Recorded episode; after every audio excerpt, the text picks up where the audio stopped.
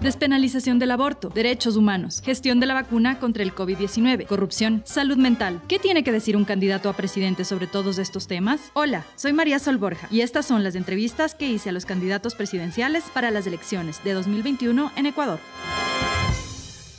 Hola, hoy estamos con el candidato presidencial por fe, Carlos Agnay. Carlos, un gusto tenerle aquí, bienvenido. Muchísimas gracias, muy buenos días. Le agradezco por invitarme a, su programa y estoy aquí a sus órdenes. Un gusto. Empecemos la entrevista. Em, como decía en la presentación, usted es candidato por fe, el partido liderado por Dalo Bucarampule, hoy prófugo de la justicia. Eh, el hecho de que sea él el líder de este partido, el fundador, eh, ¿no deslegitima un poco considerando que hoy está el prófugo de la justicia? Mire, en primer lugar, el líder del partido, tengo entendido, es Abdalá Bucaram Ortiz. Es con él con quien yo he hablado. No he hablado con, con Dalo Bucaram. En realidad no, no he tenido ningún contacto con él. Lo que usted me pregunta de deslegitimar o no, yo creo que todo el sistema electoral es ilegítimo. Todo lo que tenemos como democracia no es democracia. Esto es una pseudo democracia. Yo le estoy compitiendo dentro de un sistema corrupto la ley electoral y el, y el código de la, de la, democracia me obligan a mí participar en un sistema corrupto. Si yo quiero hacer un cambio trascendental en Ecuador, yo tengo que participar dentro de las leyes que nos imponen, que me imponen a mí. Yo soy una persona totalmente transparente y a mí no me quita absolutamente nada en qué partido político yo funcione, porque necesito el auspicio de una agrupación política por ley. De lo contrario, no puedo participar. Y si es que alguien me dice, ¿y por qué no tienes tu propio partido político? Bueno, revisemos quiénes tienen partido o movimiento político en Ecuador. La lista 4, el dueño es el hermano del el presidente de la República. De la República. Lista 9, también, otro hermano del presidente de la República. La lista 8 es eh, de un prófugo de la justicia, de, que fue ministro y que fue presidente del IES. Pues. Permítame terminar. Usted me preguntó. Pero fe también. Sí. Tengo que hacer las puntualizaciones adecuadas. Pero, pero, usted está hablando de todos los partidos políticos, algunos con fundadores que están prófugos de la justicia, por ejemplo, Avanza, que fue fundada por Ramiro González. Ahora entiendo que ya eh, sus líderes son otros. Sin embargo, el caso de Fe es el mismo. Usted dice que es Abdalá no el, el que le ha invitado a formar parte del partido pero Abdalá Bucaram Ortiz también está Discúlpeme, pero usted me ha hecho una pregunta. Sí, pero tengo que hacer las puntualizaciones para que usted pueda responder. No, si yo puedo responder sin necesidad de que usted haga las puntualizaciones. Porque el público necesita conocer las puntualizaciones y las declaraciones de lo que usted comenta. Ok. Mire, la ley electoral que es corrupta indica que pueden ser candidatos todos los ecuatorianos siempre y cuando no tengan una sentencia condenatoria ejecutoriada. En el caso de fe, que yo conozca, no hay ninguna sola persona con un, con un eh, eh, juicio empezado. No. El presidente de Bucaram está con juicio, cinco procesos me parece que tiene ahorita por varios temas. No ha empezado ningún juicio. Son indicios de, corrupción, son eh, investigaciones que se están haciendo. Eso es lo que Ay, no ha empezado ningún juicio. Y ahora yo le repito, la ley corrupta que tenemos indica que no pueden ser candidatos aquellos que tienen sentencia condenatoria ejecutoriada. Así es. Y tenemos partidos políticos que tienen sus miembros no solamente prófugos, sino que tienen sentencia condenatoria ejecutoriada. Pero ellos no son candidatos, pues pero han pretendido ser candidatos. Pero no, lo son. Es que no pueden, pues. Por eso. No pueden ser porque por ley se les prohíbe. Pero no prohíben a aquellos que tienen indicios no, de No, no, pero yo no estoy diciendo porque si que fuese así, nadie sería candidato. Pues si aquí la mayoría de los políticos están con algún indicio de corrupción, menos yo. O sea, usted refiérase a mí, critíqueme a mí en lo que yo haya hecho, revise mi vida y ahí sí yo le digo, bueno, usted tiene razón. Pero lo contrario, usted me está criticando porque yo tengo que eh, estar dentro de una agrupación política para poder ser candidato presidencial. Eso es lo que yo he hecho, porque yo fui a casi todas las agrupaciones políticas. Es decir, intenté tener diálogo con todos ellos. Algunos no quisieron dialogar, será porque a ellos les molesta una persona transparente. Otros decidieron tener a sus propios candidatos, a pesar de que no tienen el bagaje político que tengo yo. Y otros pidieron plata, millones de dólares. ¿Quién le pidió plata? Yo no le voy a decir quién, porque en política nosotros conversamos con todos. Sin embargo, usted revise en, en las redes sociales, hubo audios y hubo vídeos de personas que sí quisieron decirlo. Yo simple y llanamente le digo, yo estoy en política por 15 años y es una vida transparente de servicio a los ciudadanos ecuatorianos, a todos incluyendo a mis rivales, que me han copiado en muchas ocasiones. Y estoy dando soluciones para el país. Hablemos, por ejemplo, de esas soluciones. Ya vamos a hablar allá, pero es imprescindible que tengamos que tratar sobre los orígenes de los partidos políticos que se postulan a las elecciones. En este caso, FE. Por eso le estoy preguntando, si usted reacio a la crítica y al cuestionamiento, ahora que apenas es un candidato, ¿cómo va a ser si llega a ser presidente? No, yo no soy reacio, yo le estoy contestando.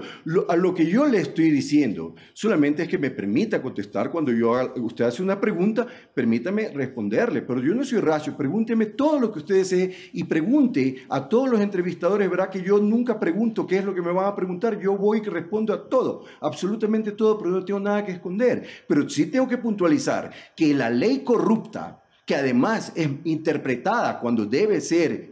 Eh, ejecutada, no, no interpretada por los señores del Consejo Nacional Electoral.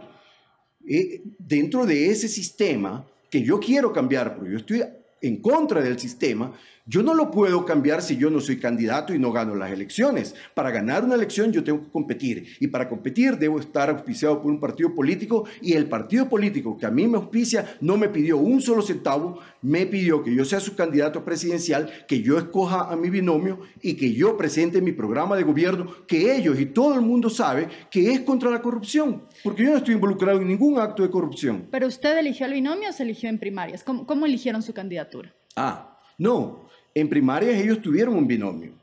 Hasta el 23 de agosto yo no era candidato Salemi Bucaram, ¿no? ¿Perdón? Salemi Bucaram, que era el antiguo binomio. Ese binomio no fue aceptado, entonces ellos se comunicaron conmigo. Eh, antes de eso yo me había comunicado con todos, incluyendo con... con eh, intenté comunicarme con Abdalá Bucaram, yo no, no me había comunicado con él. ¿Es amigo de él? Yo no, soy conocido de él ahora. Yo recién lo conocí el día que él me propuso ser candidato presidencial. Sí conozco a familiares de él.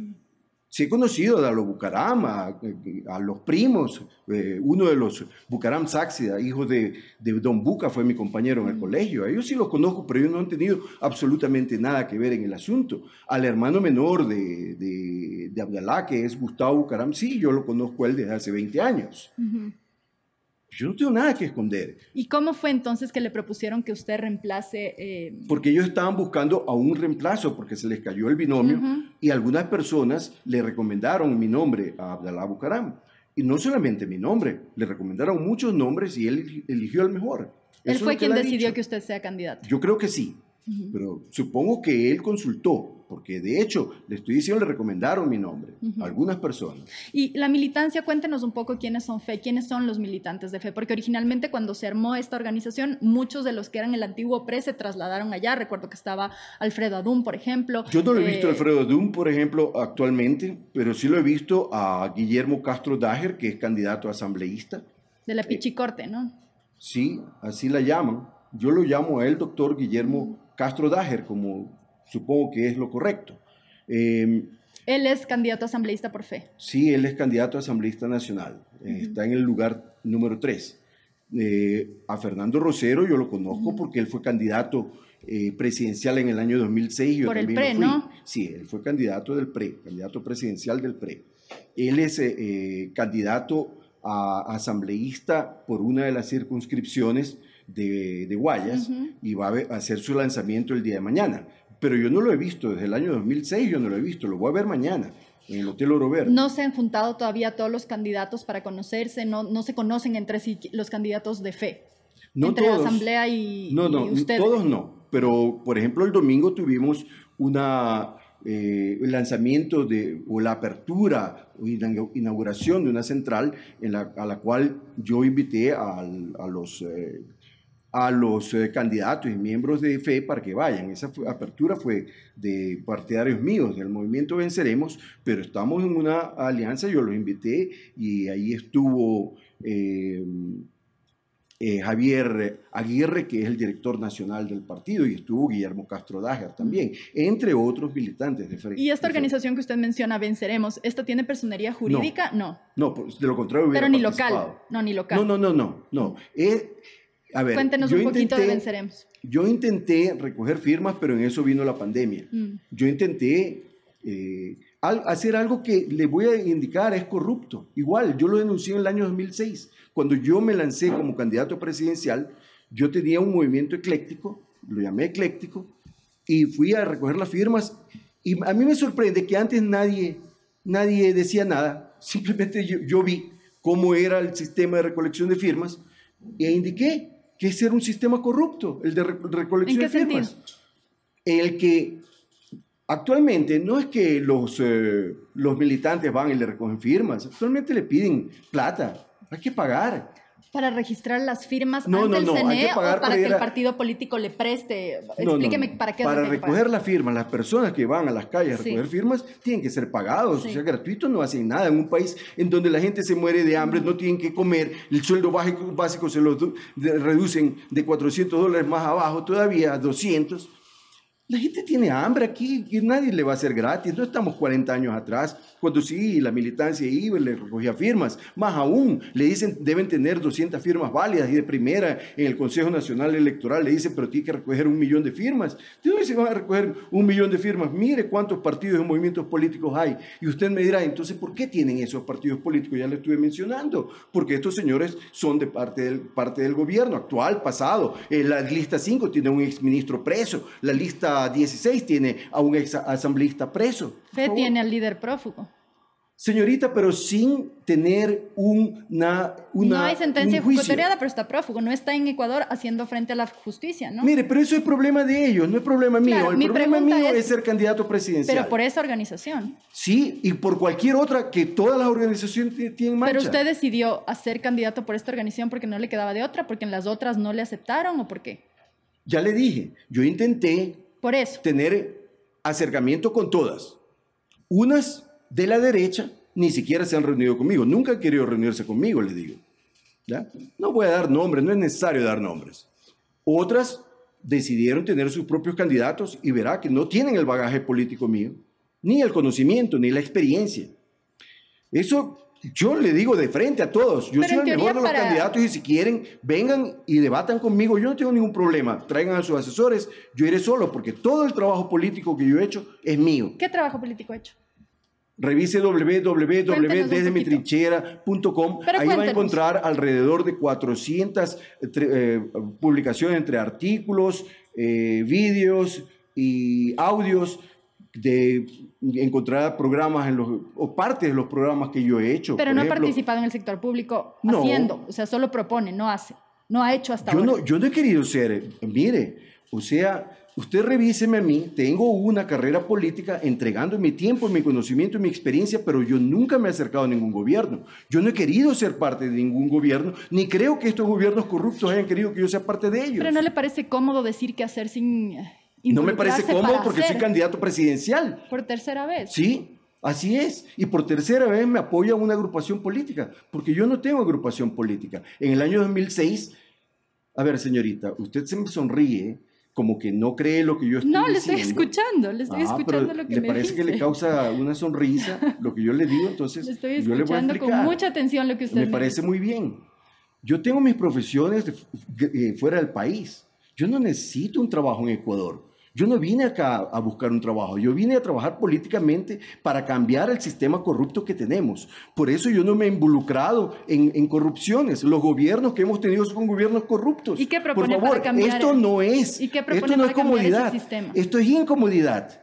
Ah, uh, si usted cree que es comodidad venir a un país corrupto y no involucrarse, ni no tener contratos con el gobierno, porque si usted entra en contrataciones con el gobierno, tiene que pagar coimas. Si no paga coimas, usted no gana ningún contrato. Si usted quiere un ministerio, quiere ser parte de Petroecuador o lo que sea, y usted no es parte de la cadena de corrupción, usted lo votan. Y yo le estoy diciendo, yo en el año 2005 fui miembro del Consejo de Administración de Petroecuador y a mí me votaron del gobierno de Palacio, yo no era parte del gobierno. para cambiar este sistema corrupto? Ser duro contra el crimen y duro contra las causas del crimen. Esto significa, vamos a endurecer las penas, Y las penas se van a cumplir en su totalidad, no es que con la alcahuetería del 2 por Pero eso no puede garantizar un presidente.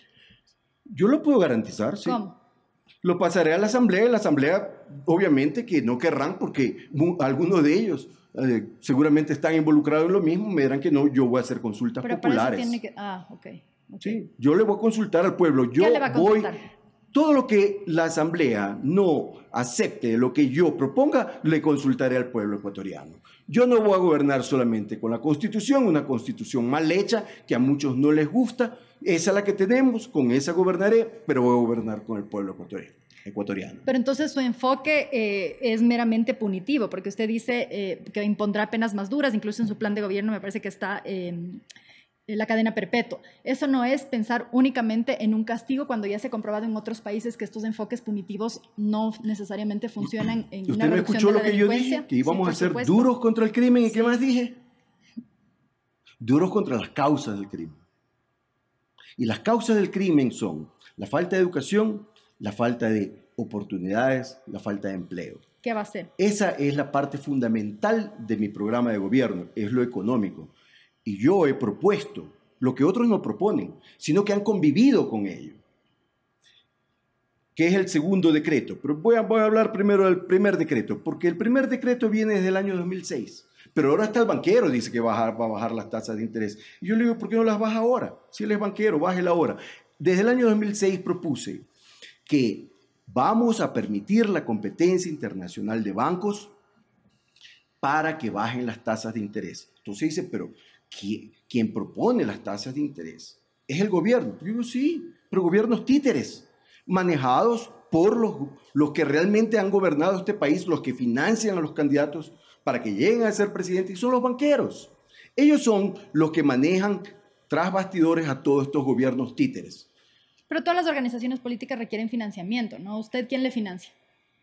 Yo financio mi tiempo, mi conocimiento, mi experiencia. Eso es lo que yo doy. Pero ¿y la campaña? Yo estoy trabajando, yo estoy trabajando con lo que tengo. Yo no tengo más de lo que yo enseño a la gente y les ofrezco. Eso es todo. Les doy mi tiempo. Le doy mi conocimiento, le doy mi experiencia. Estadías en los hoteles cuando se van a hacer recorridos, etcétera. Alguien tiene que financiar. ¿Eso está saliendo de su bolsillo o quién financia? No he tenido esos recorridos que usted dice. estamos en pandemia. ¿No va a ser recorridos? Tal vez, pero estamos en pandemia. Están prohibidos los, los mítines. Claro, sí, pero hay, se pueden hacer reuniones con 10 personas, con líderes sindicales, con líderes eso de hemos hecho. De hecho, ayer estuvimos en el, en el mercado Santa Clara por eso, para, por ejemplo, para venir de Guayaquil a Quito, si es que hace ese viaje o si es que se va a Manaví. Yo pago de mi bolsillo, todo, absolutamente todo eso, sí. ¿Y qué es lo que nos costó en el mercado de Santa Clara? Puede, preguntarle a las personas que estuvieron allí. Y equipo no tiene equipo de comunicación, asesores, etcétera, ¿no? Al asesor soy yo. No tiene asesores. No, nunca he tenido asesores. La comunicación la he hecho yo. ¿Le parece eso digno no, le pregunto, le pregunto para saber eh, qué es lo que... Quién, quién, quién, el segundo decreto. ¿quién es, ¿Quién le financia? Yo soy el asesor. Todo lo que usted ve en mí es de mi creación, de nadie más. Así que sale bastante ¿Usted sabe barato. De todo? No, pero sí he estudiado bastante y diferentes cosas.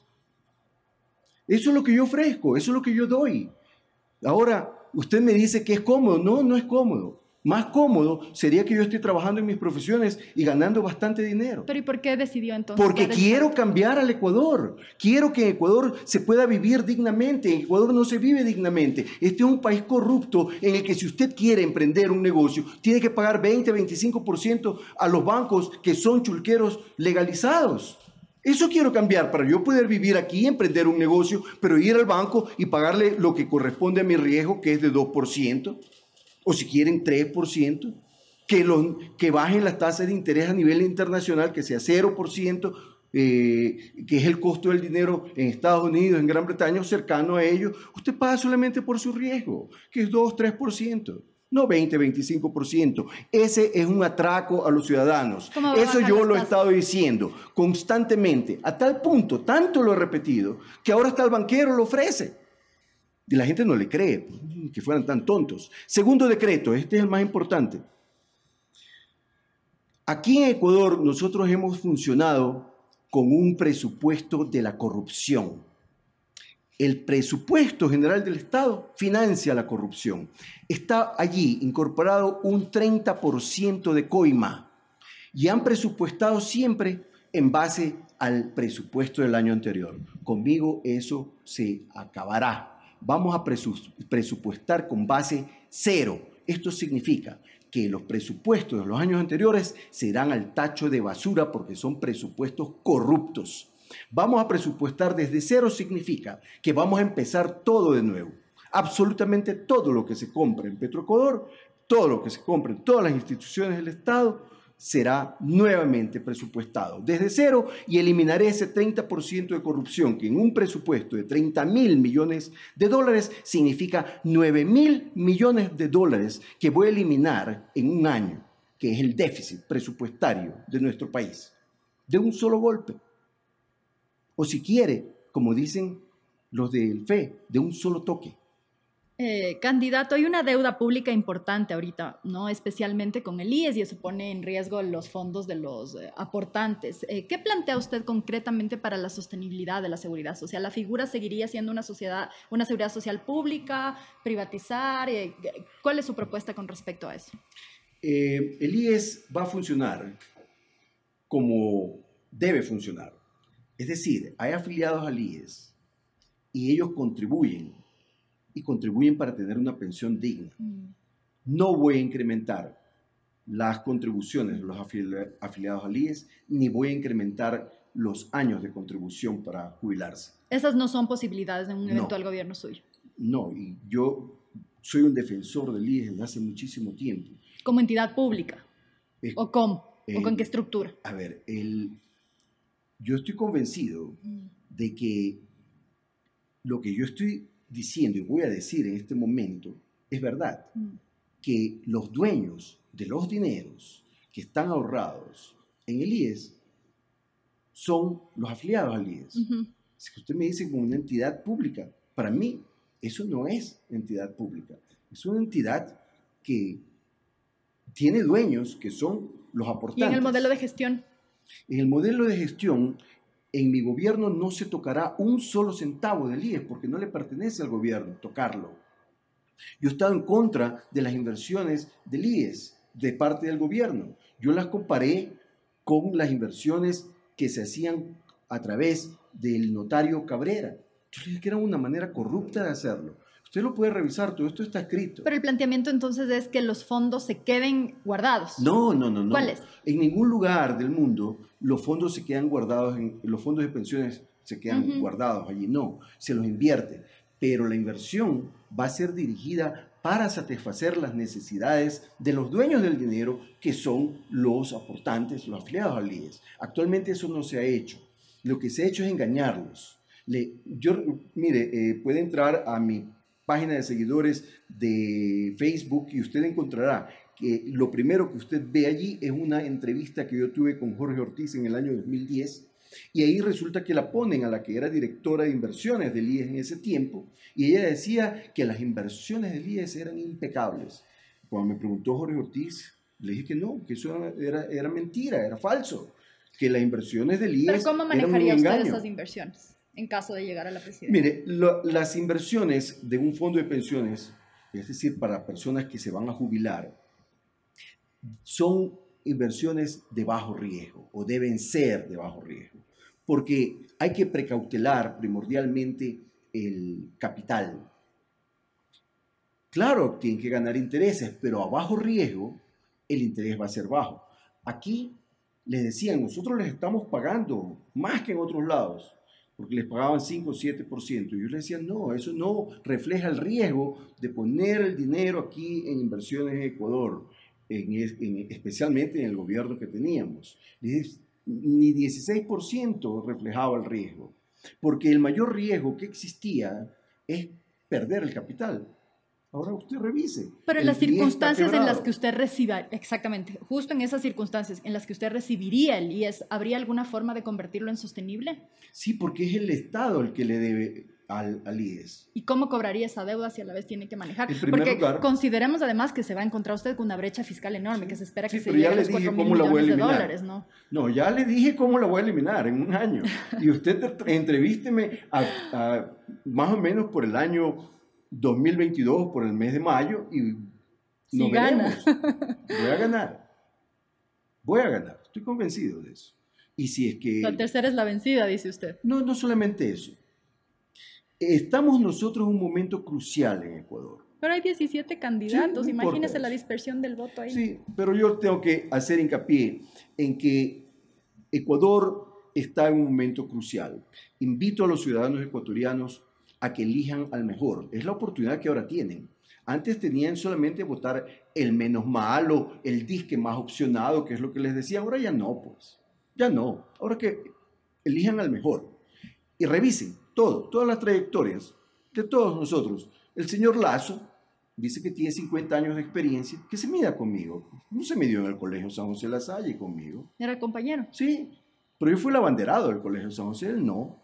Él terminó secundaria, yo seguí, fui a, Azerbaiyán, a Ucrania, a Inglaterra, a Escocia, por todos esos lugares. Tengo una maestría en administración de empresas, una maestría en ciencias, tengo una ingeniería de petróleos. Tengo pero los títulos no necesariamente. Ah, no, tengo 40 años de No necesariamente garantizan una buena administración. Tengo 40 años de experiencia en el sector público aquí en Ecuador, en el sector privado internacional. Pero me dijo que no había estado en el sector público acá. Entre 1980 y 84, sí. ¿Y qué hizo ahí? Eh, esa, eh, ahí me inicié como, como ingeniero. Pues yo terminé en 1980. ¿En la petrolera estatal? Sí. CEPE se llamaba, mm. Corporación Estatal Petrolera Ecuatoriana. Entonces fue funcionario público, pero eh, de carrera, pues del 80 al 84. De ahí me fui, hice mi maestría en Administración de Empresas y solamente en el año 2005, durante un tiempo de cinco meses y medio, yo fui miembro del Consejo de Administración de Petroecuador, es mm. decir, director técnico de, de Petroecuador, y me votaron del gobierno del Palacio. Yo no era miembro del del del, del, gobierno en Palacio. Me pidieron que yo sea primero presidente de Petroecuador, después dijeron ya no eres presidente de Petroecuador, eres miembro del Consejo. Bueno, en todo caso, es un, un, tema largo que no creo que sea el de hoy. Sí, no, no importa. Nos estamos desviando un poco de la sostenibilidad del IES, que era lo que le preguntaba. ¿Cuál es la propuesta concreta para que hacerla sostenible, hacerlo sostenible considerando que eh, está, como usted mencionaba, casi en la quiebra y hay alertas de los estudios actuariales y demás de lo que pueda pasar? Entonces, ¿cuál sería la propuesta concreta? La propuesta es que me voy a sentar con los verdaderos dueños de los dineros del IES y vamos a determinar cuánto le debe el Estado. Exactamente. Se va a transparentar la deuda del Estado. Por supuesto, pues eso es lo que hay que hacer, sino que es un robo, pues el resto es robo. Yo no soy partícipe de estos robos, todo lo contrario, yo los he denunciado. Mm. Entonces tengo que sentarme con ellos a ver, vamos a ver cuánto se le debe realmente al IES. Yo estoy proponiendo que un banco del Estado pase al, al, al IES, pero no mal ¿Cómo, es eso, pero ¿Cómo que un banco pase al IES? Por ejemplo, actualmente el gobierno está vendiendo el Banco del Pacífico. Eso está mal. Yo le estoy diciendo al presidente de la República... ¿Usted cree en la banca pública? Debe existir banca pública. Sí, puede existir la banca pública si es que es eficiente. Pero conmigo todo va a ser eficiente. Yo estoy prometiendo un sector público eficiente. Por eso estoy garantizando a todos los empleados públicos su estabilidad a cambio de eficiencia. Y esto creo que, se, que quiero que se entienda bien es que yo no estoy pidiendo eficiencia simplemente en nombre, yo exijo eficiencia. Y me van a dar eficiencia porque yo quiero un sector público eficiente. Y el que no es eficiente... Explíqueme un poco lo del banco público Alies. Entonces le estoy pidiendo al presidente Moreno, no privatice, no monetice, no cambie las palabras, no engañe a la nación. Monetice, en Ecuador nunca se ha utilizado esas palabras, utilice la palabra correcta, que es privatizar. No privatice, no concesione. Por ejemplo, la refinería de Esmeraldas. No puede pasar esto a manos privadas, de ninguna manera. Porque no cree usted en las privatizaciones ni en las concesiones. Yo creo que primero hay que darle la oportunidad al nuevo presidente de la República de levantar esas empresas que ellos mismos han dilapidado, las han lanzado al suelo, a levantarlas. Yo soy administrador de empresas, yo quiero hacer eso, permítame hacerlo. O sea, si usted llegaría a la presidencia, solo permítame a ver si entendí bien, si usted llegaría a la presidencia, las empresas públicas se mantendrían como empresas públicas, no se venderían, no se concesionarían, no se privatizarían. No, yo las voy a levantar. Y van a, y van a, costar mucho más. Ahora, el, el, banco, del Pacífico quieren venderlo en algo así como 800 millones de dólares. Pero si tiene activo por 5 mil, 6 mil millones de dólares, yo no, yo no creo que eso sea una buena venta. Lo que se ha acostumbrado a hacer en Ecuador, y mire el, el caso de Gama Visión, por dar un ejemplo que usted debe conocerlo, ¿qué es lo que hacen? Lo, entran al poder, toman esas empresas, eh, entregan contratos multimillonarios entre ellos mismos, dilapidan todos los activos de la empresa, la tiran al suelo, no sirve para nada y después se la, venden, se, la venden a, ellos mismos a precio de nada. Es fantástico. O sea, creen que nosotros somos tontos. Yo voy a hacer al revés. Déjenlas ahí en el suelo y yo las voy a levantar. Claro. No creo que, no creo que van a decir, toma, Carlos, no, hazlo. Pero yo tengo que advertírselo al señor Moreno porque lo que él está haciendo, tratando de hacer con el Banco del Pacífico a, espaldas de los ciudadanos ecuatorianos, y peor con eso de 15 años de sigilo, eso va a ser eliminado de una y va a tener problemas. Conmigo va a tener problemas porque para mí eso es peculado. El peculado es la malversación de fondos. Y no estamos hablando solamente de fondos en efectivo. Fondos son fondos del Estado y eso incluye los activos. Así que transparencia en las ventas. Y para mí, Transparencia significa, si usted quiere vender un activo como el Banco del Pacífico, me lo vende para que todo el mundo lo sepa, todo el mundo, nacional e internacionalmente. Cuéntamelo del banco. El banco público Alíes. Estaba ah, diciendo usted el traslado. Claro, yo creo que podríamos traspasar un banco eh, del Estado al IES. ¿Qué implica Pero, bueno, tendríamos que, tendríamos que hacer una evaluación precisa de cuánto vale ese banco. ¿Pero qué significaría el traslado? ¿Que el IE se hace cargo del banco? ¿Qué, no, ¿qué, significa? En pago. Oh. Como parte del pago. Por eso el IE se vuelve dueño de este claro, banco. Claro, lo que, lo que el, Estado le debe al IE es bastante, son miles de millones Pero el IES tendría que administrar este, este nuevo banco. Okay. Claro, por Esa sería la propuesta para que se haga sostenible. Sí, sí, sí. Ok, hablemos también, eh, quería consultarle sobre el acuerdo con el Fondo Monetario Internacional. En caso de usted llegar a la presidencia, recibiría ya un acuerdo firmado con ciertas condiciones, em, incluyendo la subida del IVA entre las condiciones. ¿Usted mantendría ese acuerdo tal cual está? No, no, pero llegado el 24 de febrero del próximo año usted no escuchará de mí. No me han dejado la mesa servida. Yo sé a lo que voy. Para eso quiero ser presidente, para resolver los problemas, no para quejarme, quejarme y quejarme cuatro años y no hacer nada y, además hacer exactamente lo mismo de lo que se critica del gobierno anterior. Eso es el gobierno actual a breves rasgos. No, por supuesto, el gobierno actual resuelve el problema de ellos, recibe la plata, la gasta entre ellos paga los intereses de las deudas pasadas y presentes. El ministro se va a trabajar. El ministro se va a trabajar al BIT, al prestamista. Qué lindo que es ser parte de la corrupción en Ecuador. Ya ve, y usted me decía a mí que era cómodo no estar, más cómodo no dije estar eso, el ministro no, me cambie mis palabras, no le dije eso. Mucho más cómodo está este señor. Lo que van a tener incomodidad es cuando yo sea presidente de la República. ¿Pero qué haría con el, el acuerdo? ¿Lo rompería? No, no, eh, tengo que sentarme. No, no, las cosas hay que negociar. Renegociarlo. Yo, yo siempre he confiado en que todo es negociable, por eso soy administrador, tengo que sentarme con ellos, eso sí. No hay incremento del IVA si usted revisa mi programa... En ningún caso. No, no, no, no. Yo, yo he sido partidario de bajar el IVA, pero no puedo bajarlo ahora, porque hay algunos que dicen, si bajamos el IVA recaudamos más. Es que no saben lo que hablan. Si usted decide, como presidente de la República, vamos a bajar el IVA a partir del primero de diciembre, a finales de diciembre usted recauda menos. Obvio, pues. Mm. No es que está pagando menos, va a recibir menos. Entonces, ¿qué es lo que sucede aquí? Que nosotros no tenemos plata ni para pagarle a los servidores públicos. Mm. Y yo estoy garantizando la estabilidad de los servidores públicos. Yo no puedo bajar el IVA. ¿De dónde va a sacar toda la plata para hacer estas ya cosas? Ya le dije, 9 mil millones de dólares en un año. En dos años son 18 mil millones de dólares dice el presidente Bukele, la plata alcanza cuando no se la roba y yo tengo que decirle, cuando no se la roba y se administra va, bien. a cambiar tan pronto esa estructura? Porque el problema de corrupción no es ni de este gobierno ni del anterior, es un problema estructural. Ya ve, yo le dije que me escuchara bien. ¿Cuál es el planteamiento específicamente para que en cuatro años, porque además considerando que es un, un periodo, hoy ya está pensando en el segundo periodo? no, yo pienso, yo pienso primero en ponerme las medias, después los zapatos. De acuerdo, entonces, en un periodo de cuatro años, ¿cómo va a terminar con un problema estructural. ¿No, ¿No es un poco demagógico decir eso? No, porque, o sea, a mí me gusta que escuchen bien mis palabras, todo lo que yo digo. dije, yo ofrezco estabilidad laboral a todos los funcionarios públicos y a cambio exijo eficiencia. Y la corrupción no es eficiencia. Entonces usted va a ver que el día de hoy todos se pelean por ser miembros de las comisiones de compras. Yo, yo lo vi esto en el año 2005 y me quedaba absorto. Yo decía, ¿qué es lo que pasa aquí? Había tanto movimiento que yo quiero fulano, yo quiero sultano. Y el único que no pedía poner a nadie era yo. Yo no tenía ningún miembro de las comisiones. ¿Pero pedirle a quién? O sea, se establecen las comisiones de compras, que ese es el, el, inicio de la cadena de corrupción. Entonces, todos estos señores están favoreciendo a fulano. Por eso le digo, uno pedía a un... ¿Pero qué señores? Los, de los, los, que... Los miembros del Consejo de Administración tenían que establecer quiénes eran los miembros de las comisiones de compras. Y los otros se peleaban. Yo quiero a fulano. Yo quiero a Sutano. Y el único que no pedía a nadie era yo.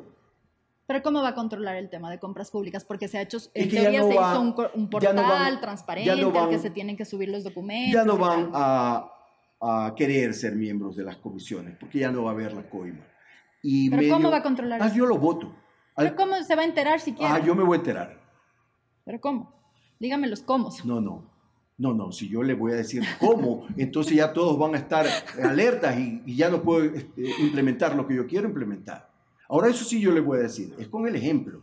Entonces el primer, bueno, no el primer día, el segundo día, el 25 de mayo, usted me va a ver parado en una institución del Estado.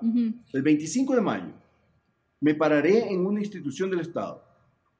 No sé cuál, voy a elegir una. Y estaré ahí a las 8 de la mañana. Usted va a ver que nunca va a haber uno solo atrasado en las empresas del Estado. Ni uno solo. Es mi promesa. Hablemos del país en contexto de pandemia que usted recibiría en un eventual gobierno suyo. Eh, uno de los temas urgentes es la vacuna. Ya se ha hablado de que el presidente adelantó que en enero, en teoría, tendríamos la vacuna. El ministro de Salud dijo marzo. Eh, es posible que ni siquiera llegue en marzo, no se sabe todavía.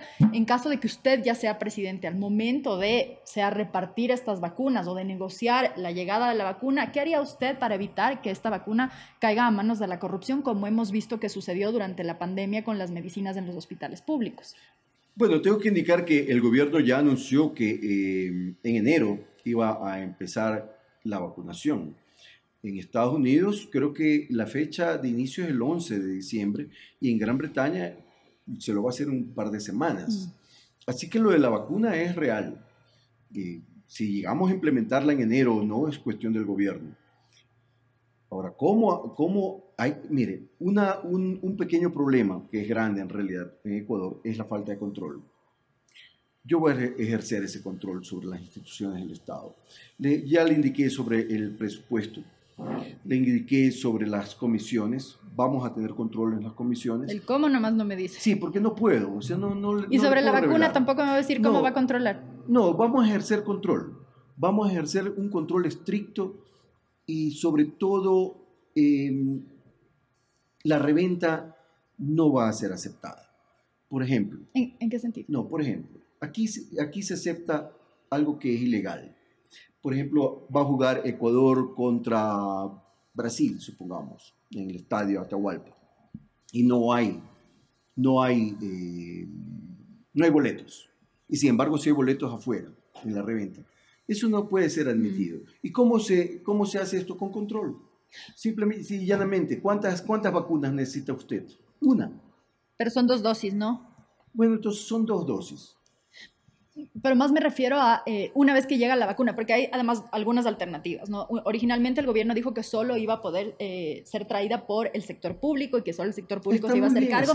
En un segundo periodo ya creo que se desdijeron y eh, el planteamiento era que sí, bueno, tal vez iba a poder traer el sector privado, pero con los controles del sector público. Entonces, en, el planteamiento suyo, incluso si es que se llegara a tener una primera dosis o un primer número de vacunas para enero o para marzo, todavía este gobierno vigente, de todas maneras quedaría gran parte de la población todavía sin vacunas, por lo tanto el siguiente gobierno tendría que hacerse cargo de traerlas, comprarlas, administrarlas, etc.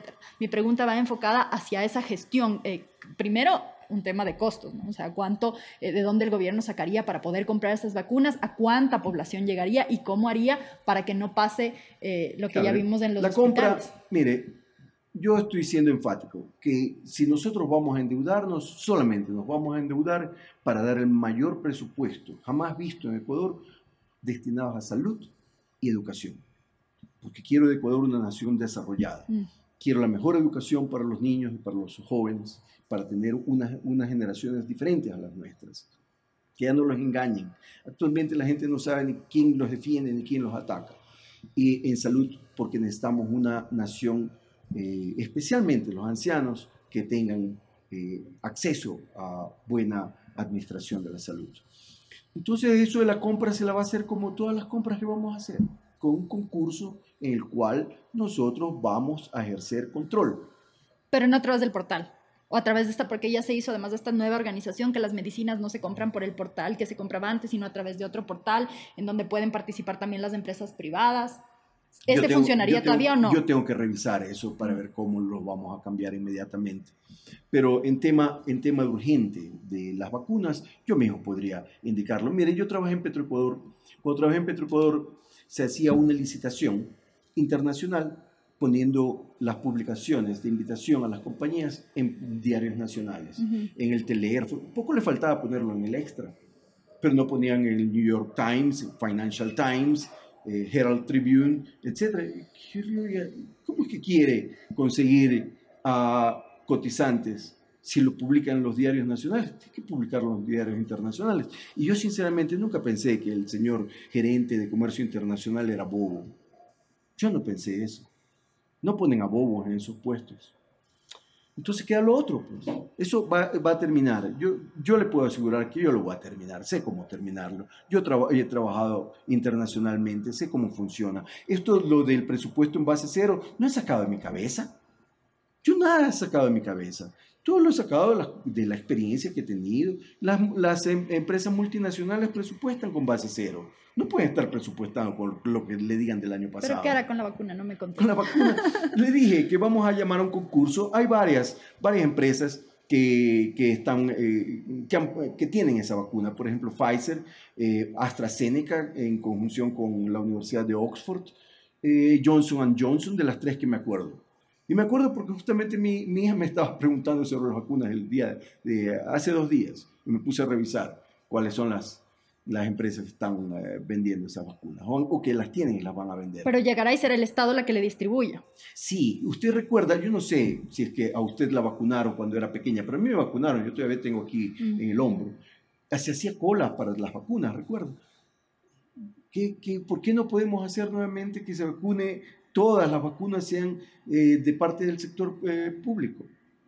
El sector privado obviamente que quiere hacer plata. Y aquí nosotros no estamos para, para que se eh, compren las vacunas en el sector público. No haya eh, vacunas eh, para vacunar a la gente dentro del sector público y tenga que acceder al sector privado a precios Pero ahí regreso quizá a mi preocupación que a usted no le gusta que le diga, pero sí le voy a decir, eh, de los hermanos Bucarampuli, en el, por fe, ellos están, hay una investigación, se formularon cargos contra los tres hermanos por presunta asociación ilícita por la compra de medicinas dentro de los hospitales. El rato que usted llegue, públicos, ¿no? El rato que usted llegue al gobierno, ¿no va a tener ahí que rendir cuentas a los dueños del partido? O sea, usted dice que que el que lo contactó fue el señor eh, Bucaram Ortiz, pero es el papá de los, de los chicos que están procesados. ¿No será que cuando eso ocurra y va a haber esta tentación permanente de los líderes políticos de meter las manos en la justicia para devolver favores? Yo no, tengo, yo no tengo ningún compromiso, no adquirí ningún compromiso. Mi único compromiso es con el pueblo ecuatoriano, ser el candidato presidencial.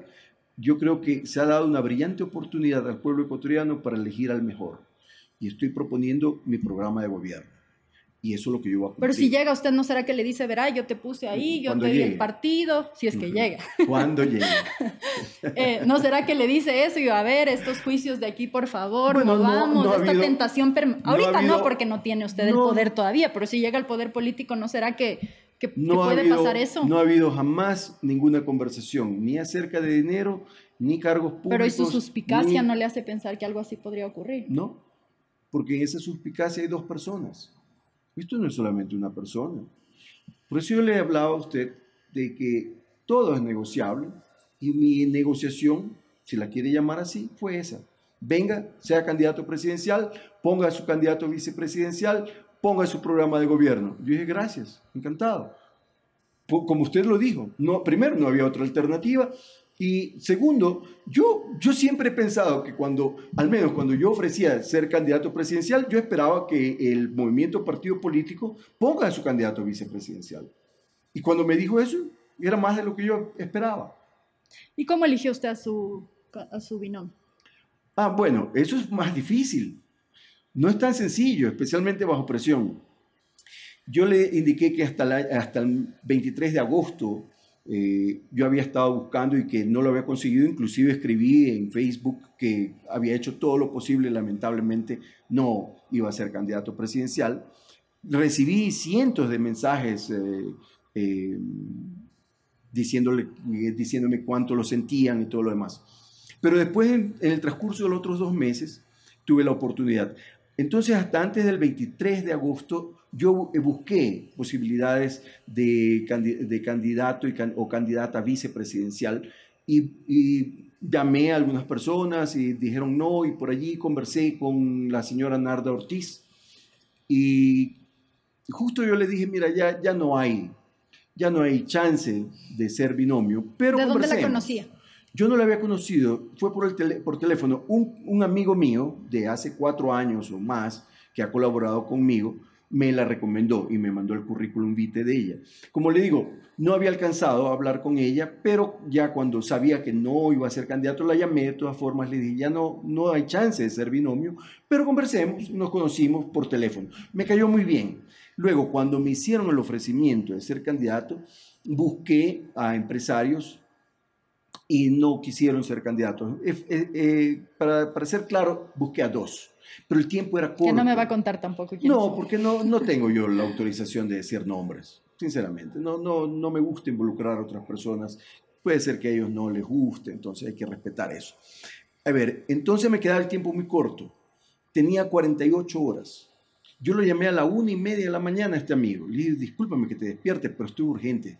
Porque hay muchas cosas que que cumplir. El candidato vicepresidencial, primero, no tiene que pertenecer a un partido político y si es que pertenece a un partido político tiene que haber renunciado seis meses antes. Pero no surge de la militancia de fe, no, No, no, no, no, ah. no. ¿Y eso no resiente la militancia? Es la decisión que fue tomada por eh, el, el director supremo del partido político. Pero eso no desdice de la democracia interna también, porque en teoría los, los candidatos surgen de un proceso de democracia interna. Pues la democracia de acuerdo, no les aceptaron y en el segundo proceso ya se decide nomás así el dirigente a dedo son estos y estos y ya. Bueno, es permitido por la ley. Claro, yo sé. El tiempo apremiado. Ok. Y, y, yo creo que, a ver, yo no sé, puede ser que haya hayan existido personas valiosas allí que podían ser candidatos vicepresidenciales, pero las sugerencias que le hicieron acerca de mí salieron de ahí, de la misma militancia. De gente allegada. Y finalmente, perdone que le corte, pero si no nos vamos a quedar sin, con el tiempo encima. Eh, em, entonces, finalmente usted la llamó y le propuso y ella aceptó.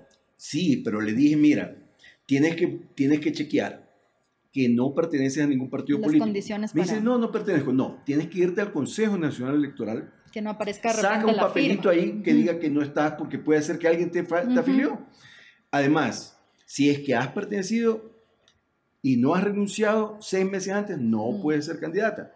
Tienes que ir a una notaría y decir que no tienes eh, activos o, pertenencias de ningún tipo. Eh, paraísos fiscales. Paraísos fiscales. Sí, sí, me dice, yo no tengo, ya, pero tienes que sacar el, certificado delante de un notario.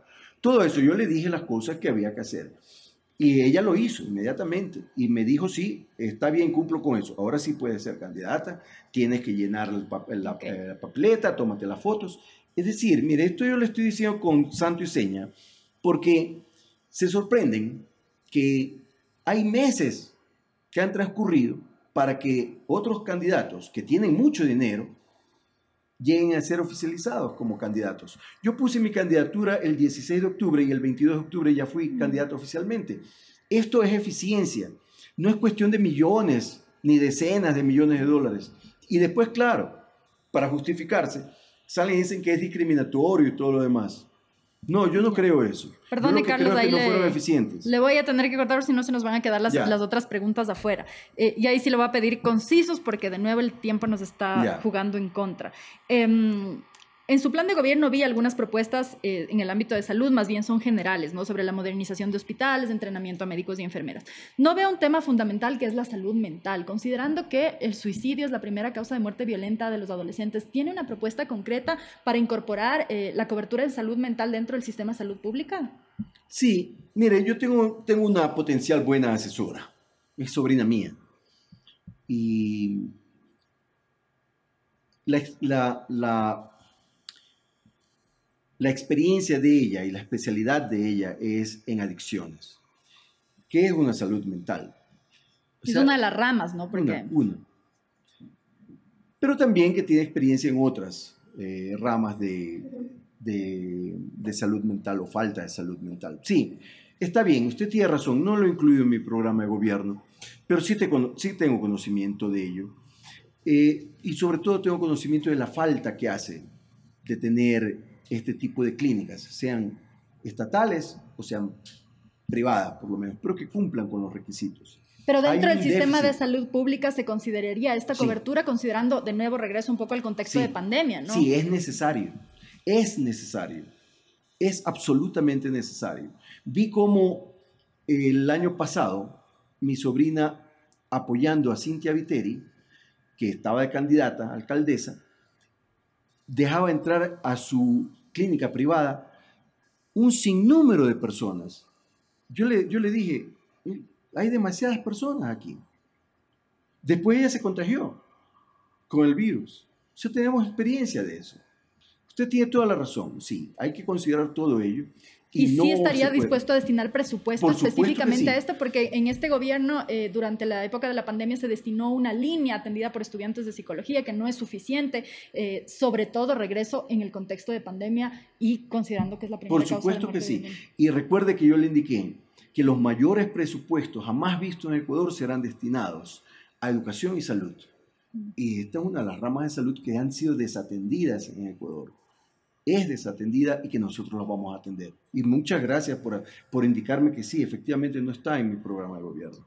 Otro de los temas importantes que usted también dijo que destinaría la mayor parte del presupuesto es a la educación. En un, de nuevo, regreso al contexto de, de, pandemia, eh, con la brecha tecnológica que hay y sobre todo a la deserción escolar de las niñas embarazadas. Las niñas que quedan embarazadas eh, mientras están en la escuela no regresan más a la escuela. ¿Hay alguna propuesta concreta para evitar esta deserción escolar específicamente en esa población? Bueno, mire, el coronavirus nos dejó muchas enseñanzas dejó muchos muertos, es muy lamentable, pero también tenemos que aprender ciertas cosas. Una de ellas es sobre la conectividad mm. para, para que la educación llegue a todos mm. los niños de las escuelas, colegios, universidades. Pero hemos notado que no tenemos conectividad para pueblitos muy lejanos. Nos vamos a empeñar en conseguir esa conectividad para que esa educación por...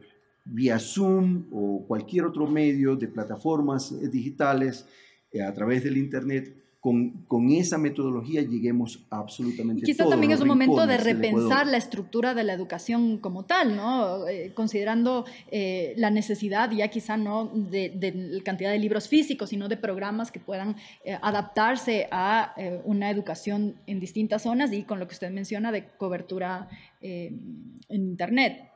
Así es. Y lo que le preguntaba, eh, deserción escolar en niñas embarazadas. Bueno, podrán estudiar desde el colegio, desde la casa. Mm. Otro tema que no quisiera dejar de abordar es sobre eh, el líder de fe, Dal Bucaram. Él dijo varias veces eh, que estaba en contra del aborto en casos de violación. ¿Cuál es su postura con respecto a eso?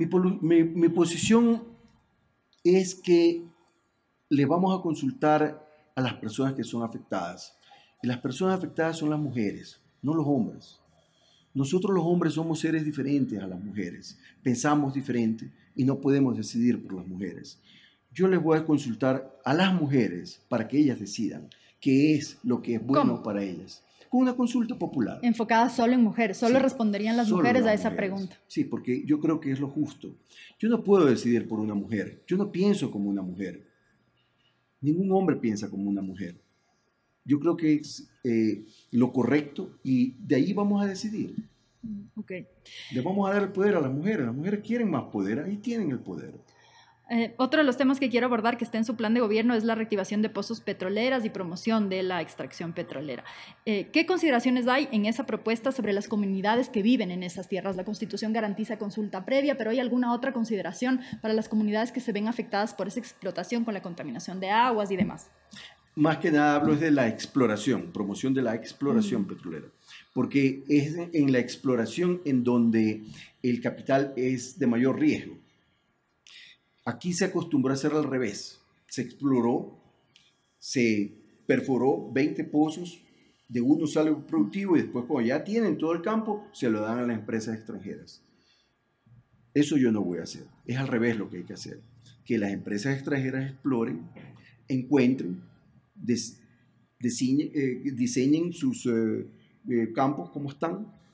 Y cuando está con todo el petróleo, entonces conversamos a ver cómo lo vamos a distribuir entre las empresas petroleras y nosotros, que somos los dueños del petróleo. De todas maneras, hay gente ahí, ¿no? En las comunidades. Sí, por supuesto.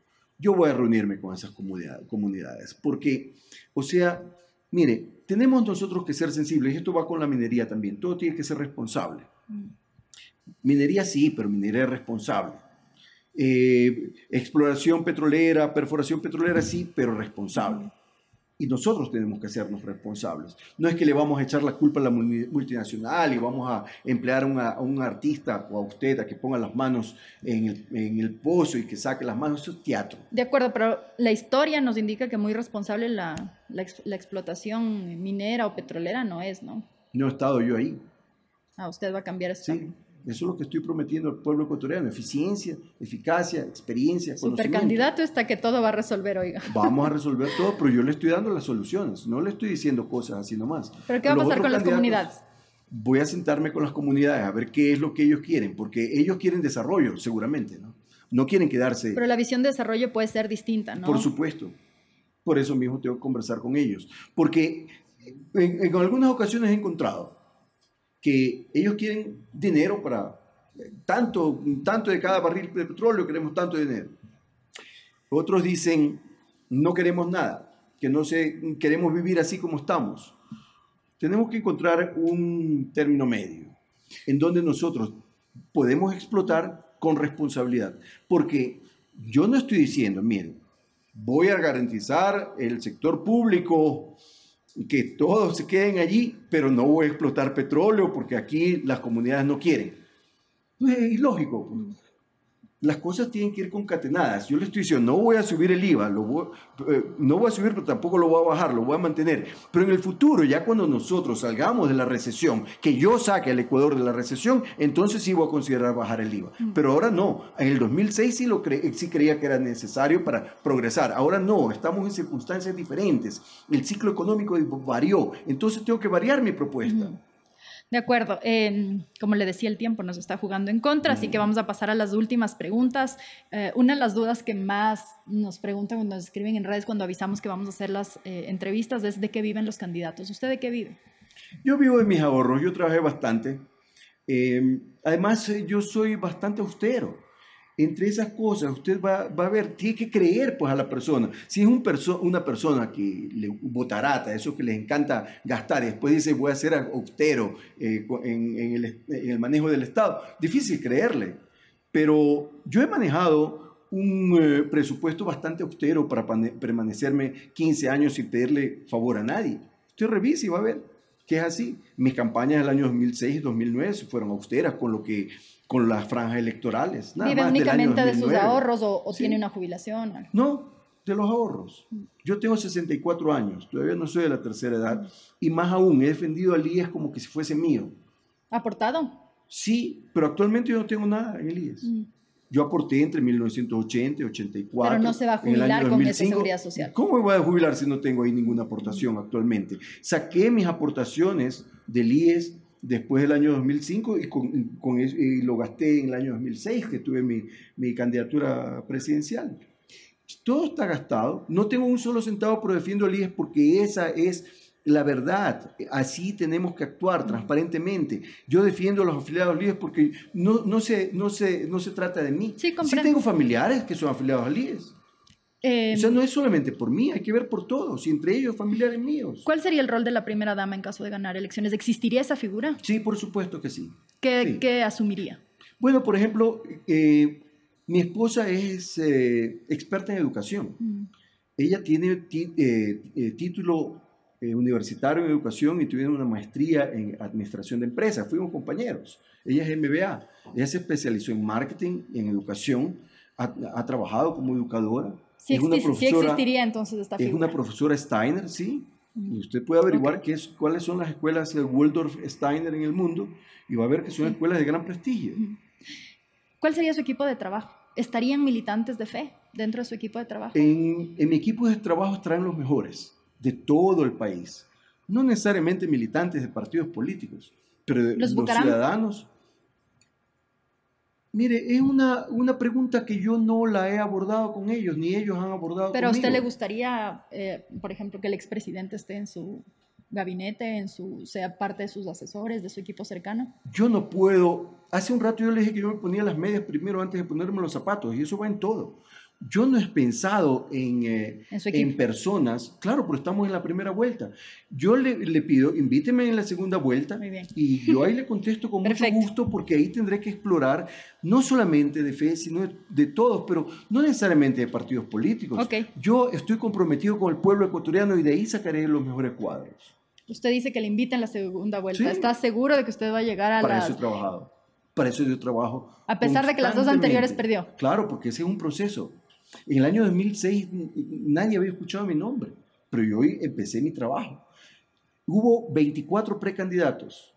El único que obtuvo auspicio de un partido político, por más de que ese partido político había sido revivido, pero el único que recibió el auspicio fui yo y yo fui candidato presidencial y me inicié en política. Quiero decirle, en el año 2009 fui auspiciado por un movimiento político, ni yo había escuchado el nombre.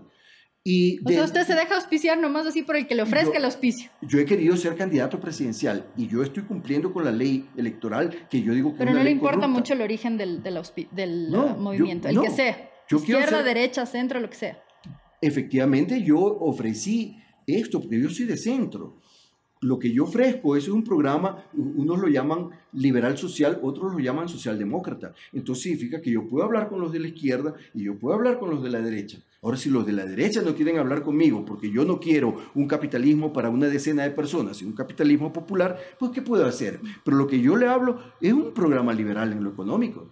Y lo que hablo de educación y salud es mucho mejor que lo que ofrecen los de la izquierda. Pero para mí esto es para un país desarrollado, sea en Estados Unidos, Gran Bretaña, sea de derecha o de izquierda. Eso es lo que yo propongo. Y yo le estaba diciendo, sí, voy a encontrar los mejores cuadros en todo el país y de eso de que yo estoy seguro, claro, en el año 2006 empecé.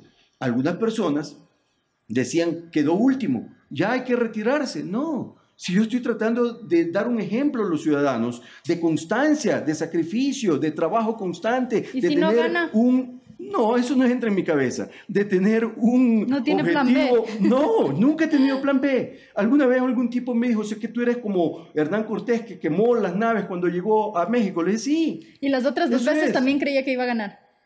Yo siempre he pensado en ganar. Yo jamás pienso en perder. Ese es el objetivo. Pero hay que trabajar, mira, hay que trabajar constantemente. Pero obviamente el inicio de un trabajo no es lo mismo que 15 años de trabajo.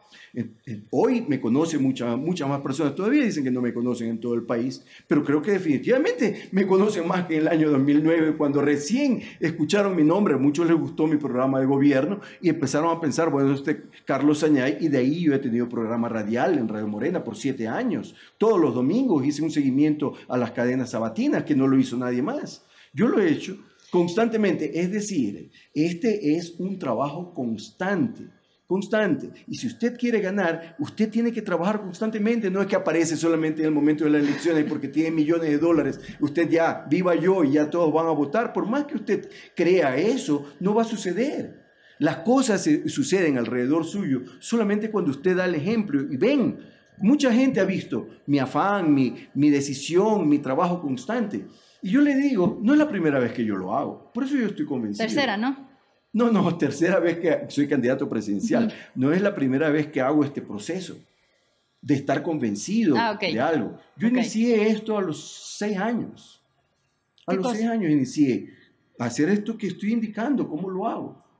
Por eso tengo el convencimiento a ver, espérese, ¿qué empezó a los seis años a hacer un plan de gobierno o qué? No, no, a los seis años, cuando entré a primer, a primer grado del Colegio San José, yo vi que había una, una fiesta apoteósica, que era la fiesta del abanderado del Colegio San José. Y yo vi eso. Y se puso como meta ser abanderado. Ser abanderado del Colegio San José. Y yo lo fui. Pero esto no sucedió a los seis años, sucedió a los 17 años.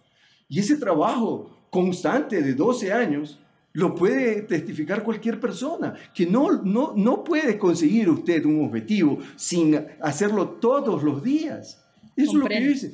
Para viajar fuera del país, la segunda beca a Gran Bretaña, yo la conseguí sin, haber sin, sin que existiesen becas. No habían becas a Gran Bretaña para estudiar administración de empresas. Yo me fui. Es decir, usted sí puede conseguir las cosas aunque parezcan inverosímiles, aunque parezcan increíbles, aunque a usted no le guste el partido político, sé que es un hándicap para mí, sé que es difícil, pero yo he tenido desafíos en mi vida y he tenido que pasar barreras. ¿Qué más barrera que el control electoral? ¿Qué más barrera que el Consejo Nacional Electoral, que la ley electoral, que el Código de la Democracia? No confía en el Consejo Nacional. Por supuesto que no. ¿Y cómo se somete al consejo si no confía? Porque si va a ser el consejo quien dice ganó o perdió. Porque esa es la cancha que ellos han trazado. Pero y no va a ser que cuando ya pierda digan no sé, me estafaron. No, no, no, no. No, ok. Con esta pregunta termino porque ya el tiempo nos comió. ¿Qué errores ha cometido? ¿Cuál es el error que más le ha marcado? el error que más, oye, ni siquiera eso puedo decir porque dicen que uno, uno debe tropezar solamente con una piedra y yo me he tropezado dos veces con la misma piedra. ¿En qué sentido? Pues yo me he casado dos veces. ¿Y cuál es el error ahí? ¿Casarse o divorciarse? Es una broma que dicen que hay que tropezar solamente una vez. Yo he tropezado dos veces en el matrimonio. No, no, no hay errores. Yo, no hay errores, no ha cometido errores nunca. No, porque yo tengo una manera de pensar diferente. Los errores no son errores, son eh, momentos de aprendizaje. Cada vez que uno comete ¿Y cuál ha sido su momento de aprendizaje más duro entonces? Ah, muchísimo. uno, dígame uno. Toda mi vida. Yo he tenido muchos errores. Mi, No, dejémoslo para otra entrevista. Mejor. Muchas gracias. Gracias. Gracias. Eh, esta ha sido la entrevista con el candidato presidencial por fe, Carlos Añay. Síganos en nuestras redes y visiten nuestra página web para poder ver todas las entrevistas de los candidatos.